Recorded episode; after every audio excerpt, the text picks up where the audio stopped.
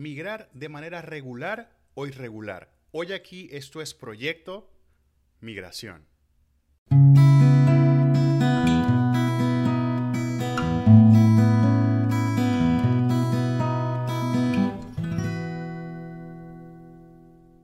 Mi gente, esto es Proyecto Migración. En este micro quisiera hablar de un video y de una entrada que hice hace un par de semanas sobre la migración eh, por vías regulares y la migración por vías irregulares. Eh, es necesario para mí aclarar que no soy insensible al tema de la migración irregular, pero como, digamos, como precursor de este proyecto, o como fundador de Proyecto Migración, no es posible para mí poder em, apoyar abiertamente lo que es la migración irregular por razones obvias.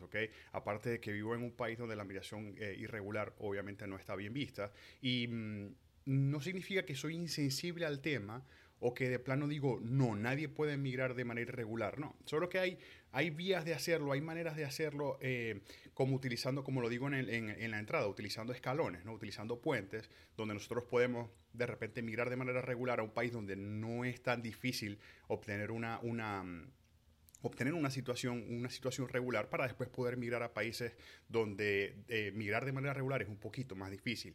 Por ejemplo, gente que se va a Panamá, vive dos años en Panamá y después viene a Estados Unidos, gente que va a México, este, teniendo dos años allá, piden su visa y después vienen acá a vivir aquí, si esa es la meta. Y como lo digo en la entrada, hay personas que buscando esos países puente, encuentran su, su, vida, o sea, la vida realmente que estaban buscando y no, no, tienen necesidad de emigrar nuevamente. Entonces, para mí es necesario hacer esta, esta introducción antes de pasar a leer lo que es la entrada eh, en, este, en este micro episodio, eh, como lo dijo ya, ya el nombre, ¿no? O sea, lo, lo que son las detalles y cosas ahí que a veces la gente no, no, no, entiende, no entiende muy bien sobre, sobre lo que es la necesidad de emigrar, de salir de un país, la diferencia de ser refugiado de ser migrante. Entonces, vamos a hablar un poquito de esto. Entonces me voy a la entrada em, en el blog Proyecto Migración y dice, para los venezolanos en especial, migrar por vías regulares es cada día más cuesta arriba. Entre trámites, cada vez son más los países que piden visas y la dificultad para lograr obtener dichas visas hacen que miles, por no decir millones de venezolanos, opten por migrar por vías irregulares. Como ser humano, como migrante y como portavoz de este proyecto, nunca he promovido la, migración por vías irregulares. Esto por muchísimas razones, pero las razones principales son el hecho de que apuesto por la vida, por una vida mejor, por una vida plena, llena de todas las cosas que todos los seres humanos merecemos, como es la seguridad, el derecho de buscar nuestra felicidad y la de los nuestros. La migración por vías irregulares generalmente traduce un sinnúmero de riesgos a nuestra vida, riesgos a ser estafados, maltratados y secuestrados. Por otro lado, es difícil conseguir la felicidad y una vida plena estando de manera irregular en cualquier país del mundo.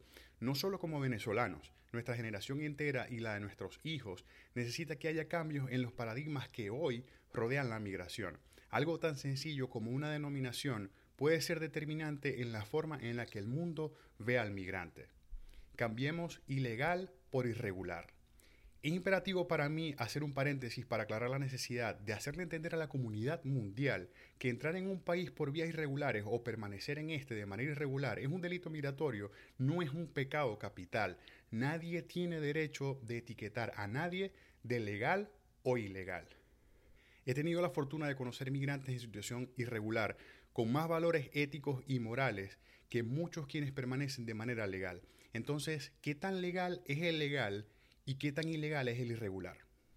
Cuando comencemos a llamar a la gente por su nombre y a darle el valor que merece como persona y no por su estatus, comenzamos entonces a crear un mundo un poquitico mejor para nuestra generación y para nuestros hijos. Te encuentras en un país donde mirar por vías regulares es muy complicado, te entiendo perfectamente, pero problema no es problema si no tiene una solución. La primera sugerencia es que leas mucho, te asesores, hagas las cosas con calma dentro de tu desespero por migrar y por vivir. Y pregunta, pregunta mucho, lee, lee mucho.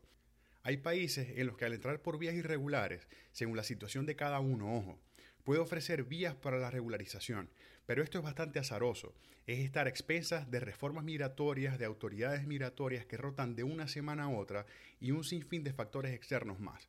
Por otro lado, hay países que cada vez son más en los que al entrar de manera irregular se hace casi imposible obtener la regularidad, así hayan pasado 20 años desde el ingreso. El pasado 7 de junio de 2021, la Corte Suprema de los Estados Unidos dictaminó de forma unánime que las personas que ingresaron de manera irregular al país y hoy tienen un estatus de protección temporal o TPS, no son elegibles para obtener la residencia permanente. Es decir, personas que de repente tienen 10, 15 o 20 años en el país con estatus de protección temporal o TPS, que no están en el país de manera irregular, ojo, están regulares, pero entraron de manera irregular, entonces no podrán optar a ser residentes permanentes. ¿Qué significa esto? Son personas que uno no pueden salir del país. Si salen, lo hacen a riesgo de no volver a ser admitidos. Y dos, si en algún momento algún presidente decide retirar el estatus de protección temporal para sus países, entonces deberán regresar a sus países o permanecer en el territorio de manera irregular. Ahora, ¿qué envuelve el estar de manera irregular en un país como Estados Unidos? Entre otras cosas, tener licencia para, para manejar es casi imposible. Optar a tener buenos trabajos a nivel profesional, nulo Obtener un seguro médico es bastante costoso si no se tiene un número de seguro social. A la hora de trabajar o tener un negocio, debes tributar tus ingresos de la misma manera que alguien que con un estatus regular. Esto a través de un número de individual, pues de tributación de impuestos o ITIN, por sus siglas en inglés, Individual Taxpayer Identification Number. El problema no es la tributación, el problema es que trabajando subpagado por el hecho de no tener permiso para trabajar y de restarle los impuestos, entonces el ingreso tiende a ser menor. A la hora de alquilar una casa o un apartamento, las propiedades que podrían aceptar alquilarte un inmueble sin una identificación emitida por el gobierno de los Estados Unidos y sin tener un número de seguro social, te van a pedir más dinero, en algunas ocasiones dos o tres veces más, para poder acceder a celebrar un contrato de renta. Para optar a cualquier tipo de crédito tendrías que haber declarado buenos ingresos durante los dos últimos años. Esto es cotejable a través de tu ITIN. Y al no tener una identificación emitida por el gobierno de los Estados Unidos, es muy probable que las tasas de interés sean especialmente altas. De nuevo, no me gusta hablar de problemas si no sugiero soluciones. Existen países donde las posibilidades de emigrar regularmente no son inviables, por lo que siempre recomiendo considerar estos países como una especie de puente países donde podrías vivir uno o dos años mientras ahorras y puedes realizar los trámites pertinentes para poder migrar de manera regular al país donde estás apuntando. ¿Eres migrante o refugiado? Una variable que hay que tomar mucho en cuenta. Cada vez es más difícil para quien sale de su país en conflicto encontrar refugio de manera regular en los países del mundo. Esto porque las crisis son cada vez mayor en número y en magnitud acompañado por el hecho de que cada vez es más complicado para ciertos países el gestionar los fenómenos migratorios generados por estos desplazamientos forzosos. Ahora, mucha gente anhela el famoso y un poco utópico sueño americano, y quienes lo logran tarde entienden que ese sueño de tener una casa, dos carros, un perro, un gato, tiene como realidad y como despertador una deuda grandísima que puede ir entre los 300 mil, sumando una casa y un carro, a los 340 mil si son dos carros y que entonces la gente pierde el sueño y se le pasa y se pasa desvelado pensando en cómo saldrá de esa deuda en un periodo de 30 años. Aquí los chicos, 30 años se pasan volando. Es lo que te dirán tus prestamistas o tus corredores de bienes raíces, al igual que tus corredores de seguro y amistades en la misma situación. El real sueño americano es poder crecer económicamente, poder trabajar en lo que te guste, a través de un empleo o de tu propia empresa tener tiempo para ti y para tu familia, viajar aunque sea una vez al año y sentir que vives con un propósito que va más allá de pagar las cuentas mensuales. Ahora, ¿es posible cumplir este sueño americano en Sudamérica, Europa o Asia? Conozco gente que tiene ese nivel de vida en Chile, en Australia, en España o en México y que no piensan en venir a Estados Unidos a vivir, sino a turistear. Para mí, esa gente ganó el juego, tiene la carrera ganada y con 10 cuerpos de ventaja sobre aquellos que piensan que vivir endeudados para aparentar es la vida de verdad. Hay gente que buscando ese país puente lograron la vida que anhelaban en el país al que planeaban migrar y decidieron quedarse y hoy ese país puente es su casa. Esto es la migración. Cuando nos dimos cuenta de que salimos y que en algún punto dejamos de sentir que salimos sino que estamos en casa. Nada forzado es bueno Lamentablemente la migración forzada tampoco lo es, y más aún con países que no han sabido gestionar el fenómeno migratorio más grande de la historia contemporánea sudamericana, como lo es el éxodo de más de 5.4 millones de venezolanos que han salido del país según la ACNUR, agencia comisionada de la ONU para los refugiados.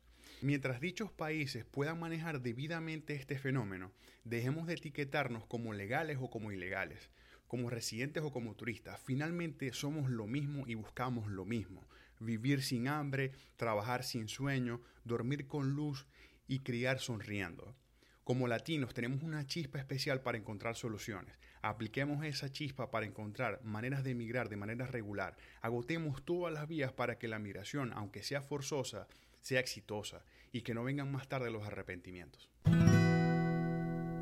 Un tema, de nuevo, bastante delicado. Con esto reitero, no quiero decir no, no miren de manera irregular, solo que es cuestión de pensarlo bien y de agotar otras posibilidades que van a hacer de repente nuestra vida como migrante un poquito menos dolorosa, porque de por sí la migración, aunque es vida, aunque es vivir mejor, nosotros debemos pasar sí o sí por ciertas etapas donde la cosa se pone un poquito más difícil. Y cuando lo hacemos de manera irregular, digamos que la dificultad se triplica. Entonces, no quiero decir de nuevo, no lo hagan, está prohibido o es un pecado capital, como ya lo dije, no. Es cuestión de agotar todas las vías que tengamos de poder hacerlo de manera regular y si definitivamente no hay otra forma, bueno, ya sabemos lo que tenemos que hacer y más que nada en la situación, específicamente me refiero a la situación de nosotros como venezolanos, donde a veces es salir o morir donde a veces es salir para poder sobrevivir. Y entiendo perfectamente lo que pueden sentir muchas familias. Tengo familia que ha salido de manera irregular, lamentablemente, y no, no, puedo, no, puedo, no puedo no entenderlo. Pero así como lo entiendo también, de nuevo, es un llamado a la conciencia de evaluar. Hay personas que van a decir, sabes qué, Gustavo, no tengo otra opción, o sea, tengo que hacerlo. De nuevo, ustedes saben lo que tienen que hacer y yo espero, ¿verdad?, que Dios los bendiga y que podamos vivir en algún momento de nuevo lo que todos como personas y como seres humanos merecemos vivir, merecemos como seres humanos, merecemos como personas el poder tener una vida tranquila, el poder tener una vida plena y lamentablemente aunque no lo podamos hacer en nuestros países, poder encontrar esa felicidad que de nuevo, que merecemos simplemente como seres humanos. Espero que les haya gustado este episodio. Eh, los invito a que me acompañen en mis redes sociales. Los invito también a que lean el blog disponible en la página web www.proyectomigración.com diagonal blog. Los invito a que lean los libros del proyecto disponibles en Amazon. Los pueden encontrar fácilmente en la dirección web www.proyectomigración.com diagonal blog. Los invito de nuevo a que me sigan en mis redes sociales en Instagram, arroba Gustavo Elías Parra, en el Facebook fanpage Gustavo Parra PM, en el Twitter, arroba Parra y en el canal de YouTube Gustavo Elías Parra. Recuerden siempre, no sientan pena por decir de dónde son. Somos de donde estamos y de dónde venimos.